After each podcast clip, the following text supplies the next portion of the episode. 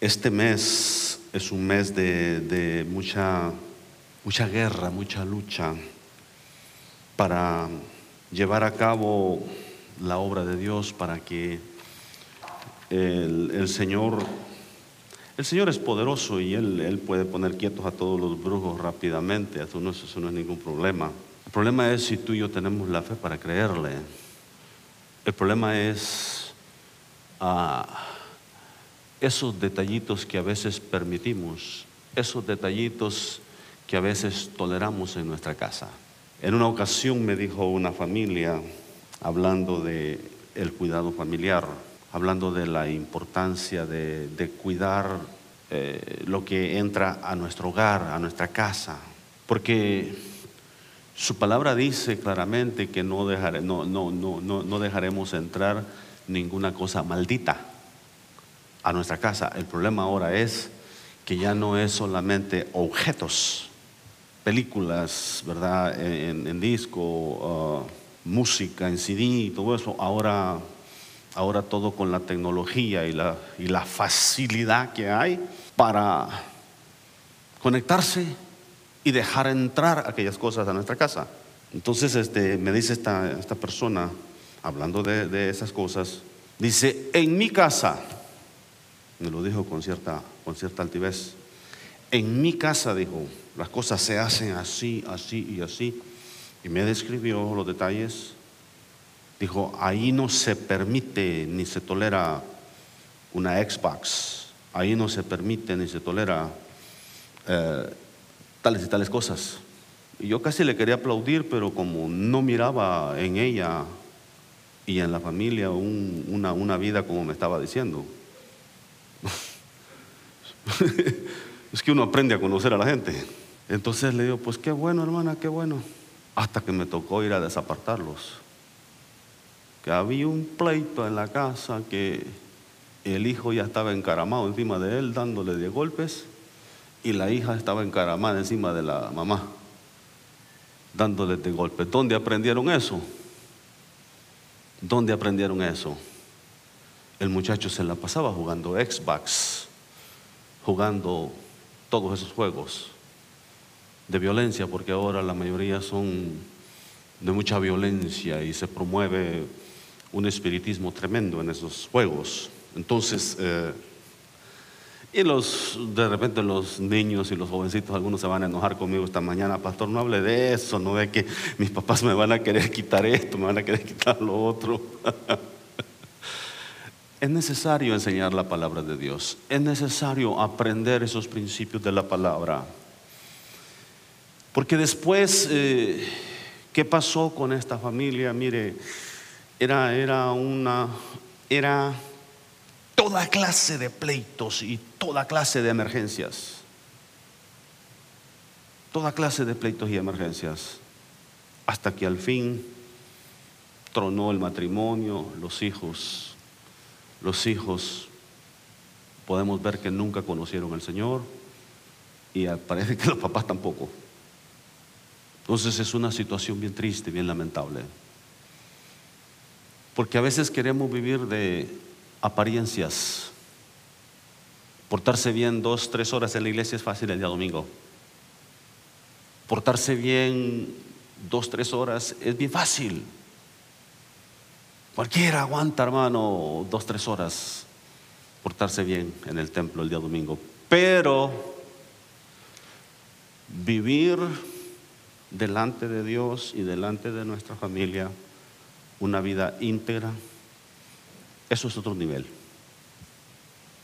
Vivir una vida transparente, íntegra.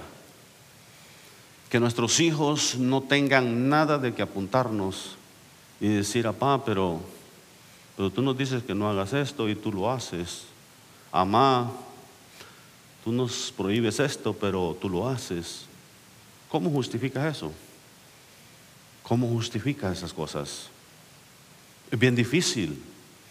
Entonces, vivir, vivir como ejemplo nuestras vidas delante de los hijos es la mejor manera de enseñarles. Siempre lo he dicho y lo repito una vez más.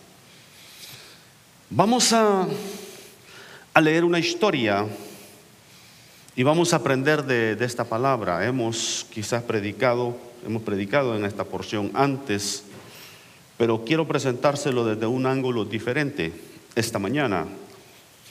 Dios ministraba mi vida y, a través de esta palabra y quiero llevarlo a Mateo 15. Mateo 15, verso 21, es la historia de la, fe de la mujer sirofenicia, la mujer cananea, la, la fe de la mujer cananea. Vamos a leer esa palabra si usted gusta ponerse de pie en reverencia a nuestro Dios y a su palabra. Leemos la palabra en el nombre del Padre, del Hijo y del Espíritu Santo. Saliendo Jesús de allí, se fue a la región de Tiro y de Sidón y he aquí una mujer cananea que había salido de aquella región, clamaba diciendo, Señor, hijo de David, ten misericordia de mí. Mi hija es gravemente atormentada por un demonio. Pero Jesús no le respondió palabra. Entonces acercándose sus discípulos le rogaron diciendo, despídela, pues da voces tras nosotros. Y respondiendo dijo, no soy enviado sino a las ovejas perdidas de la casa de Israel. Entonces ella vino y se postró ante él diciendo, Señor, socórreme. Respondiendo él dijo, no está bien tomar el pan de los hijos y echarlo a los perrillos. Ella dijo, sí, Señor pero aún los perrillos comen de las migajas que caen de la mesa de sus amos. Entonces respondiendo Jesús dijo, oh mujer, grande es tu fe, aleluya. Hágase contigo como quieres. Y su hija fue sanada desde aquella hora. Padre, gracias por tu palabra, gracias porque hemos tenido un tiempo glorioso alabando, adorando tu nombre, pero hoy queremos también aprender de tu palabra. Padre, muévete en este lugar, Espíritu Santo, muévete poderosamente, muévete en cada vida, en cada corazón, llega hasta lo más profundo de los corazones, llega hasta lo más profundo, lo más íntimo de cada corazón. Ministra nuestras vidas, usa tu siervo para que la palabra fluya a través de, de tu siervo como un conducto de bendición. Gracias en el nombre de Jesús, amén. Tome su lugar.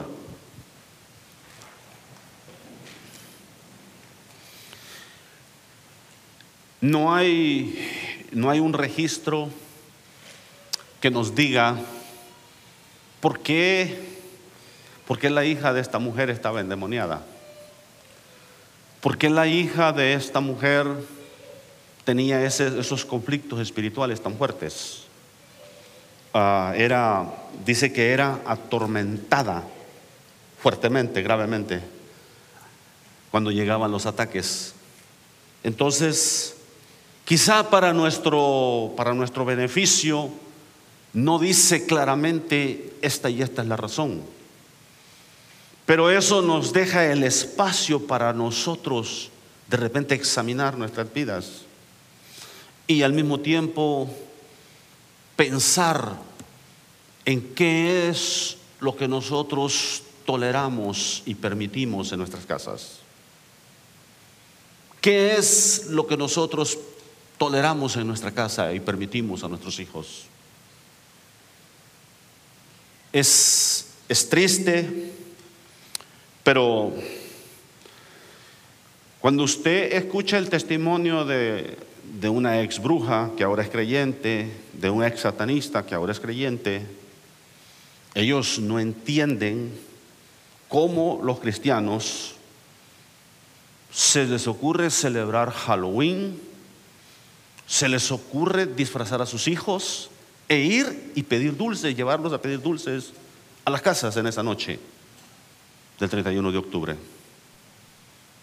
Dicen ellos, no entiendo porque cuando yo era, y ellos describen, esa gente se mete en unas disciplinas de ayuno, hermano, de ayuno y unas disciplinas terribles de abstenerse de alimentos y disciplinas que llevan a cabo porque quieren destruirlo a usted, destruir a nuestros hijos, destruir a nuestras familias, destruir a la iglesia. Eso es increíble. Usted escucha testimonios de ellos y los testimonios de ellos son fuertes respecto a esto. Y nosotros eh, batallamos a veces eh, un, día por semana, hermano, ahí. Y yo, no le estoy diciendo que es fácil, no, no es fácil. Pero gloria a Dios, aquellos que se este, nos estamos esforzando para apoyar eh, esto y, contrarrestar y pelear en contra del enemigo. Gracias a Dios por todo ese ejército que se está levantando para guerrear en contra este mes es un mes difícil y yo no le estoy queriendo dar crédito al enemigo más de lo que debe. Señor lo reprenda. Yo, no, yo, no, yo no me voy a asustar que, porque algunos dicen, ay, es 31 de octubre, ay, es esto, es viernes 13, que, todas tonterías que sale la gente ahí con dichos y con, y con perjuicios. No, hermano, es viernes, hermano, y, yo me voy a gozar en la presencia del Señor porque su palabra dice, este es el día que hizo Jehová, me alegraré y me gozaré en él, así sea el 31 de octubre. Sí, él debe ser adorado el 31 de octubre también, porque Él es digno de toda adoración. Amén. Así que no quiero eh, ponerme a, a meter ahí inquietudes o perjuicios en su vida, que ya de por sí los hispanos traemos muchos perjuicios. No, no, no se ha sorprendido a veces ver a una familia de la iglesia que son, que son creyentes, que usted ve celosos y todo, y todavía cuando les nace el niño le ponen la pulserita esa roja. ¿Sabe lo que significa ese, ese mugrero? Lo voy a cuidar del ojo. Eso significa. Y ahí traen al pobre niño luciendo una pulserita como de piedritas rojas y piensan que uno no sabe. Y bueno, y esta mujer o este hombre, yo lo consideraba más maduro, más creyente, más, más este, seguro de su fe. Y todavía está creyendo tonterías que su niña le pueden hacer ojo, su niño le pueden hacer ojo. Hágame el favor, ¿en qué Dios cree usted? ¿En qué Dios creemos? Si todavía estamos atados a pulseritas, estamos atados a cosas que nada que ver, si todavía participamos en cosas y todavía quiere que Ay, es que Dios no me responde. Y es que Dios. Y, luego dice: ¿y qué, tendrá mi niña? ¿Y qué tendrá mi niño que no puede dormir en la noche? ¿Y qué tendrá mi niño que lo asustan en la noche? No, pues quítele esa mugre pulsera. Quítele eso, eso es brujería. Estaba ministrando a una anciana en el hospital. Me llamaron de emergencia porque ya iba a partir. Y yo a la hija ya la, había, ya la había alcanzado para Cristo, pero a la ancianita no, 97 años. Y está en una angustia y una desesperación que no podía cerrar ese capítulo. No podía terminar ese, ese capítulo ella. Entonces la llevé a Cristo como pude, oré con ella, y logré llevarla a Cristo, pedirle perdón a Cristo. Pero aún así no se podía morir. No se podía ir en paz. Entonces empecé a examinar el lugar, el cuarto, y empecé a examinar qué es lo que había en aquel lugar.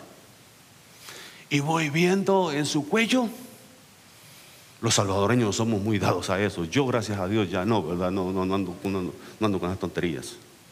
Somos muy dados a, los collares, a las pulseras, a los anda más anillado que una troca recién comprada. Traen anillos, hermano, hasta por hasta de aquí se ponen.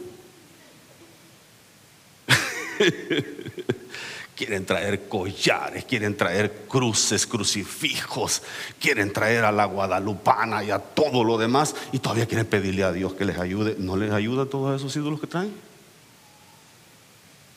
Y voy viendo un collar con una medalla y ya usted sabe lo que eso significa.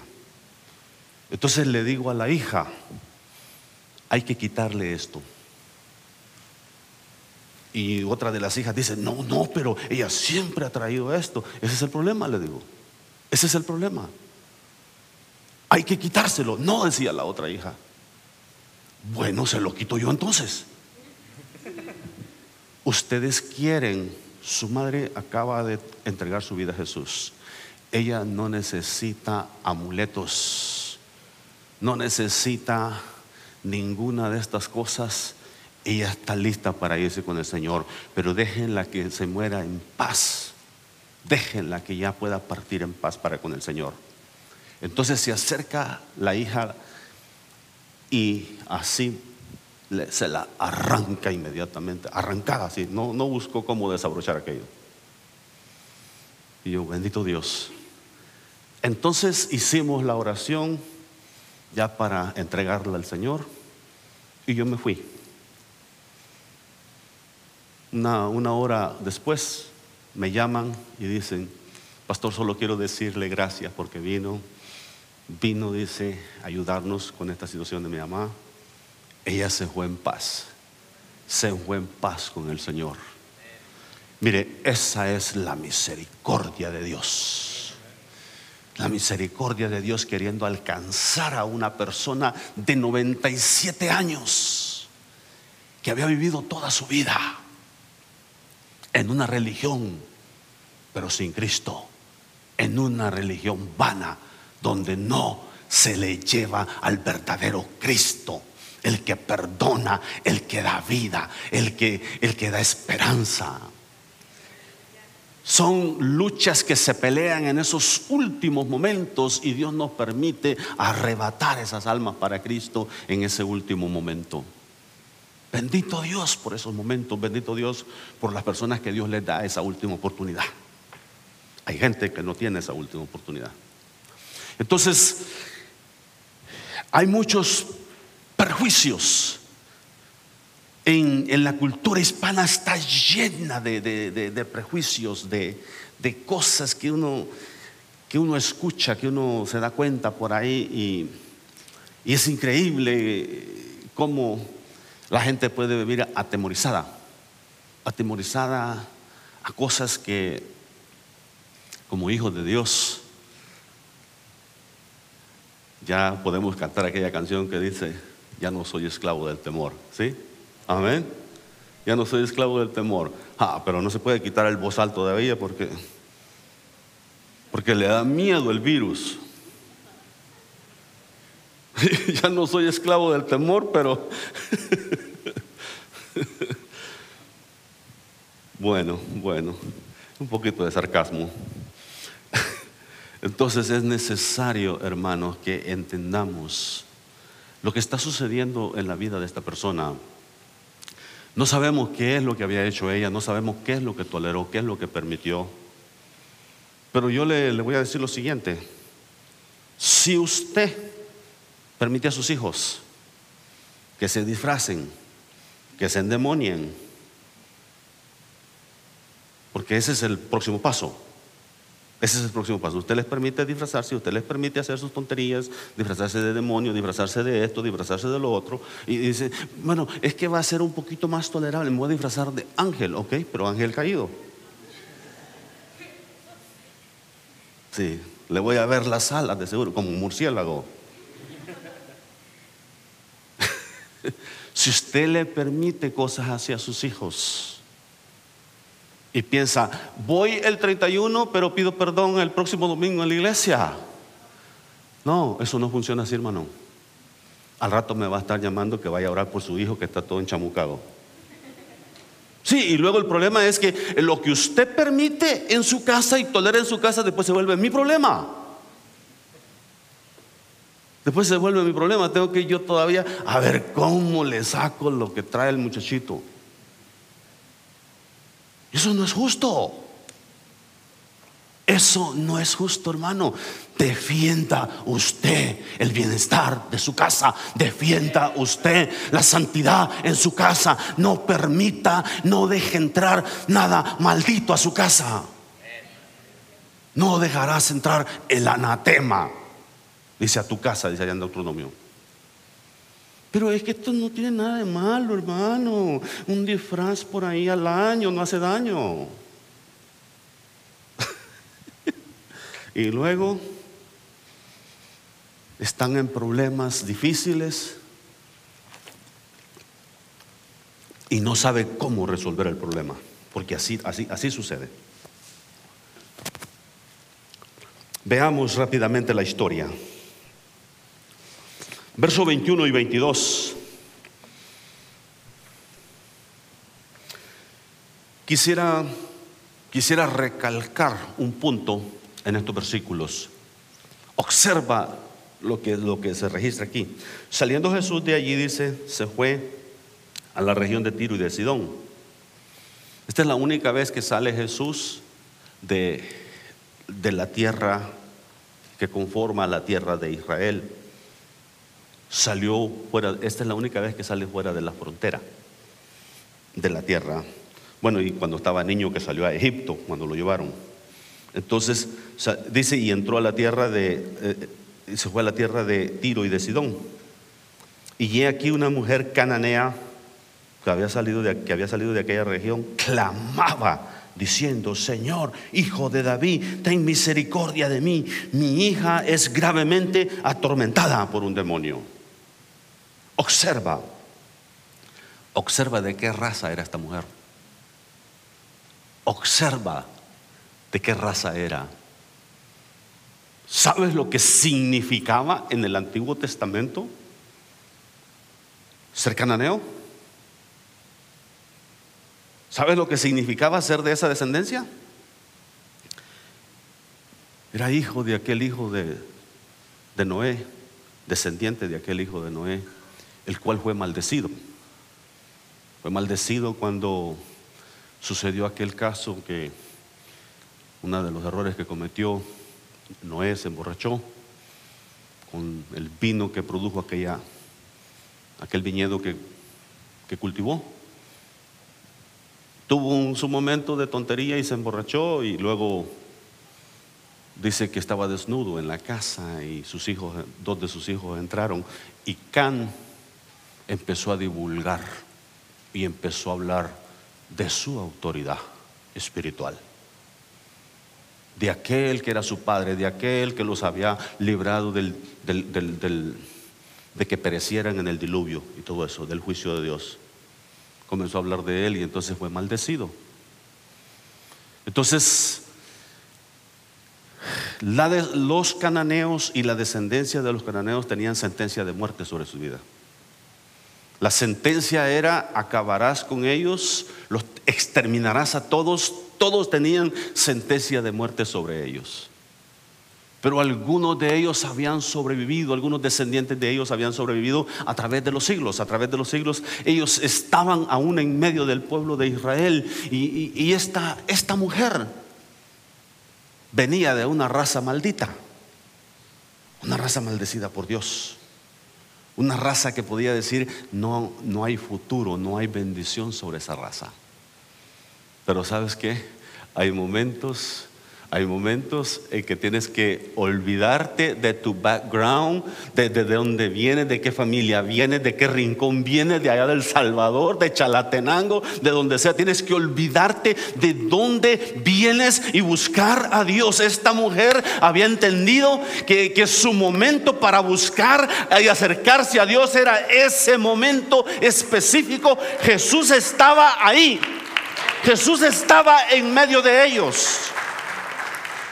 Jesús estaba en medio de ellos y a ella se le olvidó y, dejó atrás. Es que yo soy cananea, no me va a escuchar. Es que yo soy de una raza maldita, no es que yo nací en tal lugar. Y, así a veces las personas dicen, es que yo vengo de un rincón de no sé dónde. Yo bromeando digo, Cujucuyo. Yo no sabía que había un lugar en El Salvador. Había escuchado el nombre así, pero no sabía. Hay un lugar en Santa Ana que se llama Cujucuyo. Si eso hasta risa da pronunciar el nombre. No importa de dónde vengas, de qué familia eres, de qué familia vienes. No importa tu background, no importa ah, de, de, qué raza o de qué familia naciste. Hay momentos en que hay que clamar y acercarse a Dios. Esta mujer superó todas esas cosas. Superó todas esas cosas y clamaba y clamaba y buscaba a Jesús con todo su corazón. Y la razón era una de sus hijas. Déjame decirte, por los hijos a veces hacemos lo que sea. Se hacen sacrificios, se hacen esfuerzos, se hacen cosas a veces que nunca has hecho por tal de ayudar a tus hijos, por tal de rescatar a tus hijos, por tal de que tus hijos conozcan al Dios verdadero. Es capaz uno de hacer muchas cosas. Esta mujer se atrevió no le importó su raza, no le importó de dónde, de qué raza venía, no le importó que su descendencia había sido maldecida. Dijo, yo voy a romper con todo eso en el nombre de Jesús y voy a clamar a Jesús. Y déjame decirte, tú también, tú también puedes romper, puedes romper con todo, todo tu pasado. De dónde vengas, de, qué familia eres, de qué rincón de tal país eres, puedes romper con todo eso en el nombre de Jesús ahora. Ahora lo triste es la respuesta, ¿verdad? Déjame decirte, había, había, quiero hablarte de esto de una forma, porque estamos hablando de guerra espiritual, y yo sé que el tema ahora tal vez no es exactamente, pero déjame decirte, la lucha que había en la mente y en el corazón de esta mujer era, era terrible, porque dentro de ella había ese ego ese orgullo. Y Jesús, Jesús le destruyó todo eso. Le destruyó todo ese ego, ese orgullo, esa, esa, eso de que yo me merezco, eso de que no me trates como perrillo, eso de todo eso. Es increíble la manera que se desbarata todos esos argumentos. Y, dice, la, dice la palabra, mira, el segundo punto es, verso 23 es cuando sientes que Dios te ignora. Oras, clamas, te levantas de madrugada, declaras días de ayuno, buscas a Dios de mañana, buscas a Dios en la tarde, en la noche, buscas a Dios a toda hora y no llega respuesta. ¿Qué hacemos en esos momentos? ¿Qué hacemos cuando no vemos una respuesta a nuestro, a nuestro clamor? ¿Qué hacemos?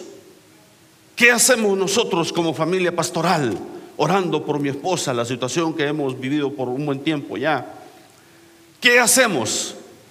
¿Nos vamos a dar por vencidos? ¿Vamos a decir Dios no responde? ¿Qué hacemos cuando no vemos la respuesta que queremos inmediatamente?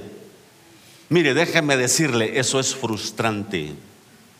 Eso es a veces Ah, muy difícil para digerir. Pero Dios me has usado a mí para orar por alguien más y ese alguien más sana, ese alguien más recibe un milagro, ese alguien más es beneficiado inmediatamente. Y oro por mi esposa, oro por mis hijos y parece que no pasa nada. Parece que no sucede nada. ¿Me pones el versículo, por favor, el verso 23? Mira, esto es uno de esos versículos tristes en la Biblia, ¿sí? Pero Jesús no le respondió palabra. ¿A cuánto nos ha pasado que hemos orado y Jesús no nos responde? Siéntase identificado. A mí también me ha sucedido. A mí también me ha pasado. No llega la respuesta. No llega en el momento que yo quiero o no llega como yo quiero. Pero Jesús no le respondió palabra. No, no hubo respuesta. No hubo respuesta. Ahora, ¿qué haces? ¿Qué hacemos nosotros cuando no hay respuesta? Cuando no sucede en el momento que nosotros queremos, cuando no sucede como nosotros queremos. Entonces, acercándose a sus discípulos, le rogaron, diciendo, despídela, pues da voces tras nosotros. Los discípulos un poquito conscientes de la situación, ¿verdad? Todo el show, el escenario, los paparazzis ahí tomando fotos y videos y todo. Y entonces, esto se va a ver mal en tu ministerio, Jesús, esto se va a ver mal en ti. Despídela, dile que se vaya, que es cananea, que no puedes, no puedes concederle lo que pide. Mándala de regreso a su casa. Ellos preocupados, ¿verdad? Por el que dirán. Despídela, le dice, despídela. Pero esta mujer no estaba dispuesta a darse por vencida. hay, hay, mujeres en la Biblia que es de admirar la fe, la fe, la persistencia la perseverancia, lo aguerridas que son para aguantar y esperar e insistir y terquear y persistir y clamar y buscar hasta que llega la respuesta. Hasta que, hermana Zaida, no se rinda. Hasta que llegue la respuesta Tienes tiempo. Tienes tiempo esperando. La respuesta va a llegar. La respuesta va a llegar. Ya Dios ha hecho cosas tremendas, pero va, el que empezó esa buena obra, Él la perfeccionará. Dice su palabra. Ahí por Filipenses 1.6 nos habla de esa manera. Entonces, los discípulos preocupados por Miria, por los paparazzis, por todo eso. Y, y luego le dice, despídela, despídela. Jesús responde. Verso 24, él respondiendo dijo, no soy enviado sino a las ovejas perdidas de la casa de Israel. ¿Qué tal? Ella está pidiendo la liberación y la sanidad de su hija. ¿Sí? Cuando no le responde y cuando al fin le responde, no es lo que pedía. No es lo que pedía. Pero que no su palabra dice, clama a mí, yo te responderé y te enseñaré cosas grandes y ocultas que tú no conoces. Que no dice la palabra, pedid y se os dará, llamad y se os abrirá. ¿Sí? Sí, todo eso dice la palabra. Y a unos parece que nomás abre la boca y le llega. Pero a otros, algún trato a veces tiene con nosotros. Algún procedimiento, alguna formación de carácter tiene a veces Dios con nosotros está llevándote a que tu fe crezca, está llevándote a que tu carácter se desarrolle quizá, está llevándote a que madures. Es increíble cuando al fin responde Jesús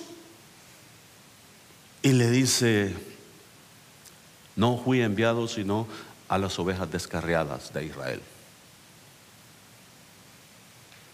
Muchos de nosotros allí hubieran, ah bueno, Vámonos. Ahí está la lucha espiritual. Humillarse un poco más. Doblegarse un poco más. Que no me importe mi, mi reputación. Mira, hay momentos, hay momentos hermana, que no importa cuánta make-up traigas ahí embarrada, no sé por dónde se ponen tanta make-up, bueno, y no voy a entrar mucho en eso, ¿verdad? Pero no importa qué tanto te hayas pintado los cabellos y te hayas echado make-up y te hayas echado todas las mascarillas y todo, mira, hay momentos que no importa llorar en la presencia de Dios, aunque se despinte la make-up. No importa que, se, que escurra por ahí un poco de de, la make-up, pero vas a llorar en la presencia de Dios porque vas a seguir persistiendo, vas a seguir perseverando, vas a seguir insistiendo, vas a seguir porque la oración es así. La oración no es una oración que, que, te das por vencido la primera vez que te dijeron que no. La segunda vez que no te contestaron como querías.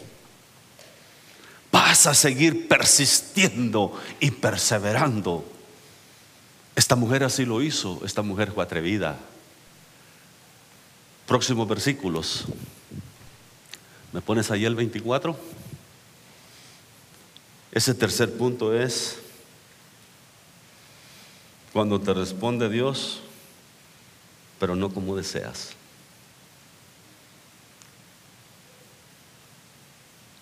Verso 24. Esa ya fue, esa ya lo vimos. Verso 25. Verso 25. ¿Qué haces? ¿Qué haces cuando eso sucede? ¿Qué haces cuando Dios te responde no como quieres? ¿Qué haces cuando Parece que ya lo diste todo, clamando, llorando, ya la, pintura se despintó, ya el varón anda por ahí despeinado. Ya cuando me toca limpiar los lentes varias veces de, estar llorando en la presencia de Dios, se me, se me opacan, se me, se me nublan. Ya cuando dices, Dios, pero yo, yo esperaba una respuesta diferente. ¿Qué hizo esta mujer? Verso 25. Entonces ella vino y se postró ante él diciendo, Señor, socórreme. O sea, ya había habido todo un proceso. Y, y ella no se da por vencida. ¿Cuántos hay aquí que no se van a dar por vencidos? Van a seguir luchando por sus hijos, van a seguir clamando por sus hijos, van a seguir clamando por su esposo, van a seguir clamando por su matrimonio. Y si tienen que arrodillarse y doblarse delante de Él, van a seguir clamando, van a seguir clamando, pidiendo a Dios misericordia. Van a ser, hermano, yo a veces ya no me quedo ni así, sino que me tiro aplanado. Me dijo una vez alguien, usted empieza desde acá hasta por allá llega. Dice, no se preocupe, le digo, yo no me le estoy atravesando en el camino. No se preocupe, dijo alguien, es que no se, no, no, se debe orar. Así me dijo una mujer una vez, así tirado en el piso, acostadote. Le digo, mire hermana, descríbame lo que significa postrado. Descríbame, por favor, lo que significa postrado. Descríbame el proceso de David cuando le dijeron tu hijo va a morir, el que acaba de nacer va a morir. Tuvo siete días en ayuno y oración. Postrado, tirado. Postrado significa tirado en el piso, hermano. Tirado en el piso. Hay momentos que ya no tienes fuerzas, ni las rodillas aguantan para estar tanto tiempo. Dijo, dijo un doctor que conozco en México, le llegan los pastores a veces, algunos de ellos que quizás de repente tienen una vida muy disciplinada de oración, ¿verdad? Y, a veces, en cierta forma, siempre, ¿verdad? De rodillas. Y entonces se dañan los cartílagos. Entonces el doctor les dice, pastores, dice, pero es que, es que la Biblia no dice que tienes que estar siempre de rodillas. Puedes orar en otras posiciones. Si ya estás dañado de tus rodillas, dice, comienza a hacerlo en otras posiciones, nomás mantente despierto. Dijo otro más vivo por ahí, entonces yo oro tirado en la cama. Digo, no, eso es. Esa es flojera. Eso, eso. Eso es ser un sinvergüenza, ¿verdad? Tirado así, dijo ahí. Entonces el doctor le recomienda y dice, a mí me gusta de rodillas, estar de rodillas delante de Dios, pero a veces ya uno no aguanta tanto tiempo. Entonces tienes que buscar maneras, tienes que buscar otras formas. Pero el asunto es seguir clamando, seguir clamando, seguir clamando. Verso, ¿me pones ese versículo que leí hace un momento? esta mujer era, era terca, hermano. Esta mujer no se daba por vencida. Esta mujer era, era una guerrera de oración. Entonces ella vino y se postró ante él. ¿Sabe qué le dijo? Señor, yo no me doy por vencida. Yo he escuchado que el hijo de David iba a ser misericordioso. Yo he escuchado que el Mesías prometido iba a ser grande en misericordia. Yo he escuchado que Dios es grande en misericordia. Y yo estoy esperando mi respuesta, ¿sí? Y yo voy a, voy a obtener mi respuesta. Siguió clamando, Señor, socórreme. Y otra vez otra vez recibe una respuesta. Pero ¿cuántas veces? ¿Cuántos desprecios? E, ahora, quiero hacer mención a la lucha interna que se mantiene en esos momentos. Eso, son lo que enseñaba el, eso es lo que yo enseñaba el miércoles, donde dice, dice Pablo de las fortalezas que se levantan en nuestra mente. Fortalezas que se levantan en nuestra mente. ¿No se ha dado cuenta a la hora que usted quiere estar más concentrado orando? Y le llegan pensamientos que usted pone, ¿de dónde llegó esto? ¿De dónde? aparece ahí se acuerda de una historia, se acuerda de algo, si llegan pensamientos, llega, llega algo, o llega un mal pensamiento. Y diciendo, ¿de dónde? Son esas fortalezas que hay en nuestra mente y que las cuales dice la palabra debemos de llevar cautivas a Cristo. Debemos de llevarlas y presentarlas delante de Dios para que se sometan a Cristo y que no estés ahí batallando queriendo orar, Señor, pero yo quiero orar ahorita por estas familias, pero me llega el pensamiento, ah, ¿y qué pasó con esta familia? Ay, ¿qué pasó con aquel? Ay, ¿qué pasó con aquel que andaba endemoniado? ¿Y qué pasó con aquel que andaba en Y, empieza a llegar pensamientos, empieza a, eh, empieza a estorbar. Ahora esta mujer tenía una lucha interna terrible o se seguía humillando, se seguía doblegando delante de Jesús y seguir clamando. O dice, yo tengo un poco de dignidad. Ahí nos vemos. Nunca más voy a clamar a Jesús. Porque me avergonzó, porque me ignoró, no me escuchó. Si hay alguien que tenía la razón para hacer eso, era esta mujer. Mire la próxima respuesta. La próxima respuesta, ¿me la pones por favor ahí?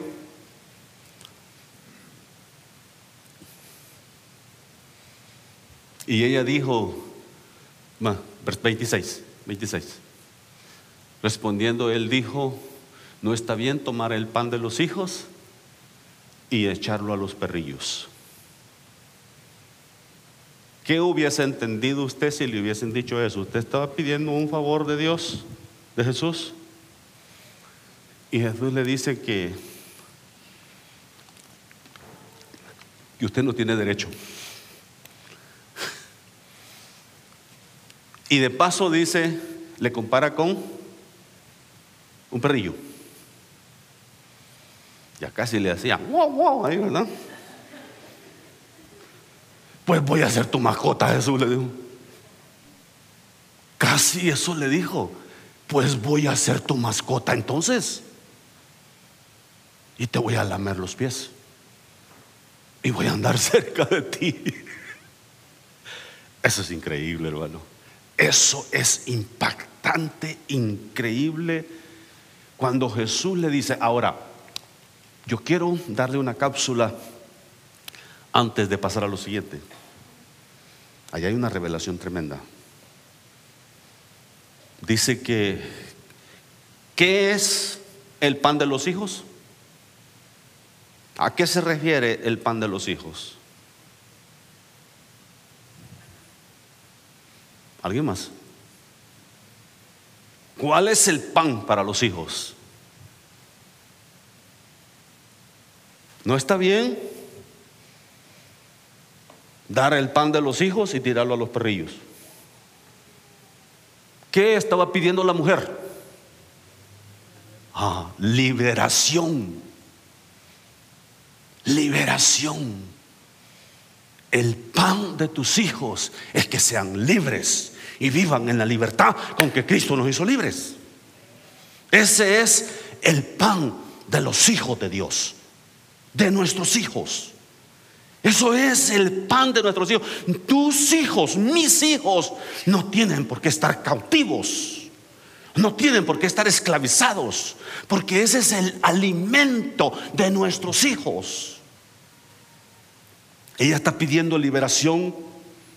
Jesús le dice, no está bien dar el pan de los hijos. El pan de los hijos es esa liberación. El vivir en libertad.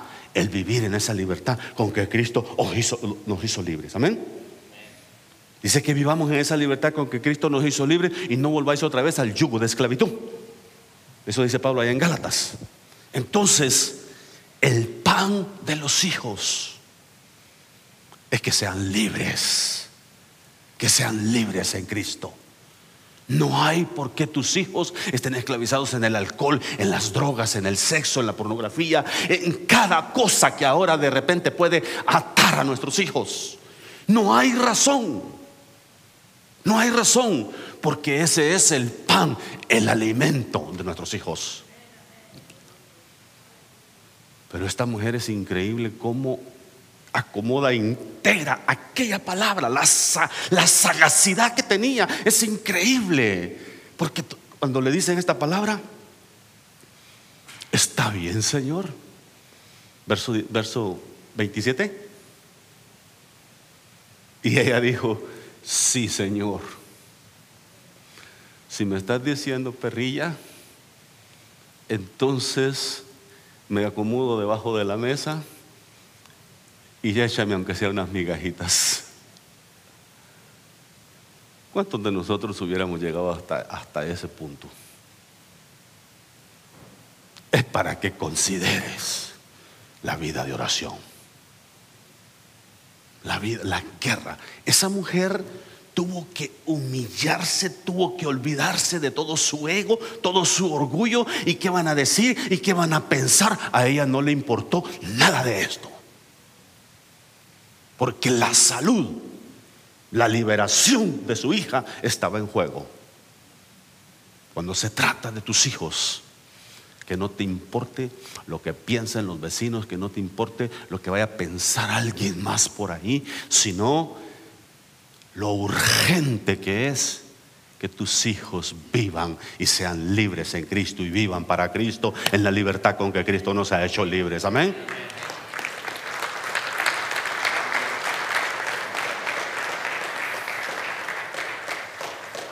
Aún los perrillos comen de las migajas que caen de la mesa de sus amos. ¿Me llamaste perrillo? Me meto debajo de la mesa. Ahí me das aunque sean migajas. ¿Y sabes qué? Con esas migajas yo voy a ser libre. Con esas migajas yo, eh, eh, hermano. Ahora, déjame decirte lo siguiente. Tú no eres ese perrillo. Pero quien nos acaba de decir que a lo mejor sí, ¿no? No. Vosotros sois linaje escogido, real sacerdocio, nación santa, pueblo adquirido por Dios, para que anunciéis las virtudes de aquel que os llamó de las tinieblas a su luz admirable, ¿sí? Ajá. Mas a todos los que le recibieron, a los que creen en su nombre, les dio potestad, les dio autoridad, les dio poder de ser hijo de Dios. Dice que Él hace sentar a la mesa con sus príncipes y con sus reyes, a la viuda y al huérfano, a aquellos que a veces se consideran desamparados, Dios les dice, siéntate a la mesa conmigo. No tienes que ser como el perrillo, porque el Señor te ofrece algo mejor, te ofrece que seas hijo te ofrece que seas hijo. Y bendito Dios por todos aquellos que ya fuimos adoptados como hijos de Dios. Y si todavía no eres, esta mañana puedes venir a ser hijo. Amén. Si tan solo te atreves a recibir el don de Dios. Amén. Dice esa palabra aquí. Ah, Esta mujer se atrevió, se humilló, no le importó su ego, no le importó su orgullo, sino que se humilló a sí misma y recibió el milagro. Su palabra dice, al que se humilla, Dios lo exalta. Amén. Al que se humilla, Dios lo exalta. Entonces, sucede lo siguiente, el próximo versículo. Esto es impactante. Jesús no pudo pelear más con esta mujer. Próximo versículo. Ok. Entonces respondiendo Jesús dijo, oh mujer, grande es tu fe. Grande es tu fe, hágase contigo como quieres.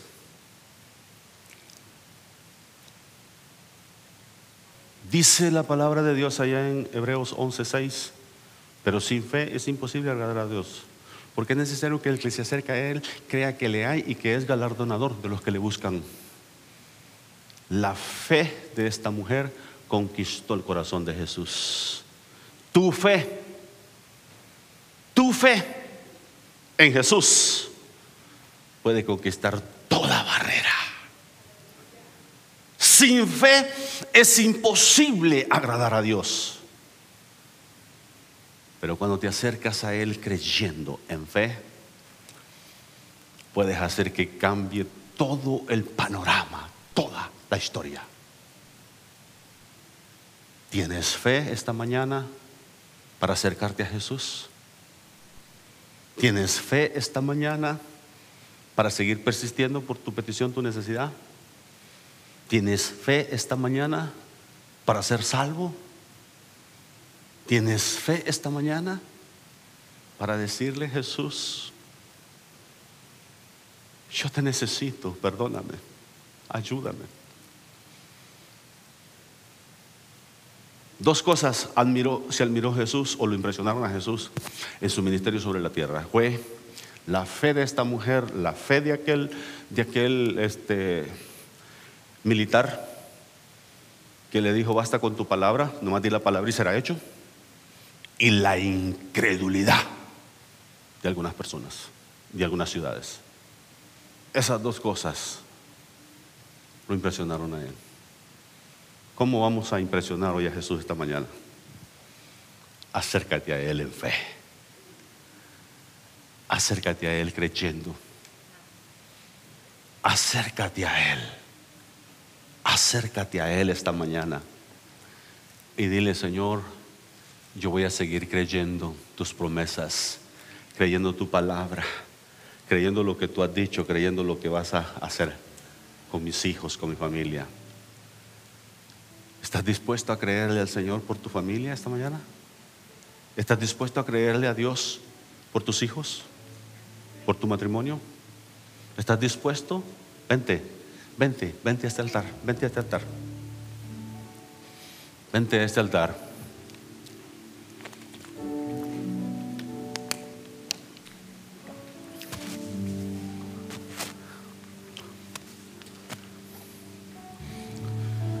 Recuerda, nosotros no celebramos fiestas paganas. Nosotros no celebramos esas cosas. Nosotros celebramos a Cristo. Celebramos la obra que Cristo ha hecho. Celebramos la grandeza de su misericordia. Celebramos la obra redentora de Jesús por nosotros. No celebramos Halloweenes, no celebramos Día de la Coneja, no celebramos esas cosas. Celebramos la misericordia de Dios, el favor de Dios sobre nosotros. Porque Él ha sido grande en misericordia, dice su palabra. Ahorita vamos a orar mientras tú sigues clamando. Ahí sigue clamando al Señor, sigue clamando, sigue clamando. Y dile al Señor, dile al Señor, dile al Señor tu necesidad, dile al Señor lo que estás anhelando, lo que estás deseando. Dile al Señor y verás cómo Dios va a llegar y va a responder. Y si llega respuesta no exactamente como tú la quieres, sigue clamando, sigue clamando. Como esta mujer, hasta que cambió la historia. Y Jesús le dice, hágase contigo como quieres. Por fe esta mujer arrebató aquel milagro. Por fe arrebató la liberación de su hija, la sanidad de su hija. Por fe hoy tú puedes, hoy tú puedes arrebatar el cielo. Hoy tú puedes arrebatar tu salvación. Por fe hoy, por fe hoy tú puedes heredar el reino de los cielos. Por fe, por fe, hoy puedes acercarte y vencer todo obstáculo, toda barrera en el nombre de Jesús. En el nombre de Jesús. Habrá alguien esta mañana, habrá alguien esta mañana que dice, yo necesito acercarme a Jesús. Yo necesito entregar mi corazón a Jesús esta mañana o yo necesito reconciliarme con Jesús. Habrá alguien esta mañana, la iglesia orando, la iglesia orando. Habrá alguien esta mañana que dice, yo quisiera esta mañana ponerme en bien con Dios. Entregar mi corazón, reconciliarme con Él, pedirle perdón a Él. Déjame saber ahí donde estás, ahí donde estás, para orar por ti.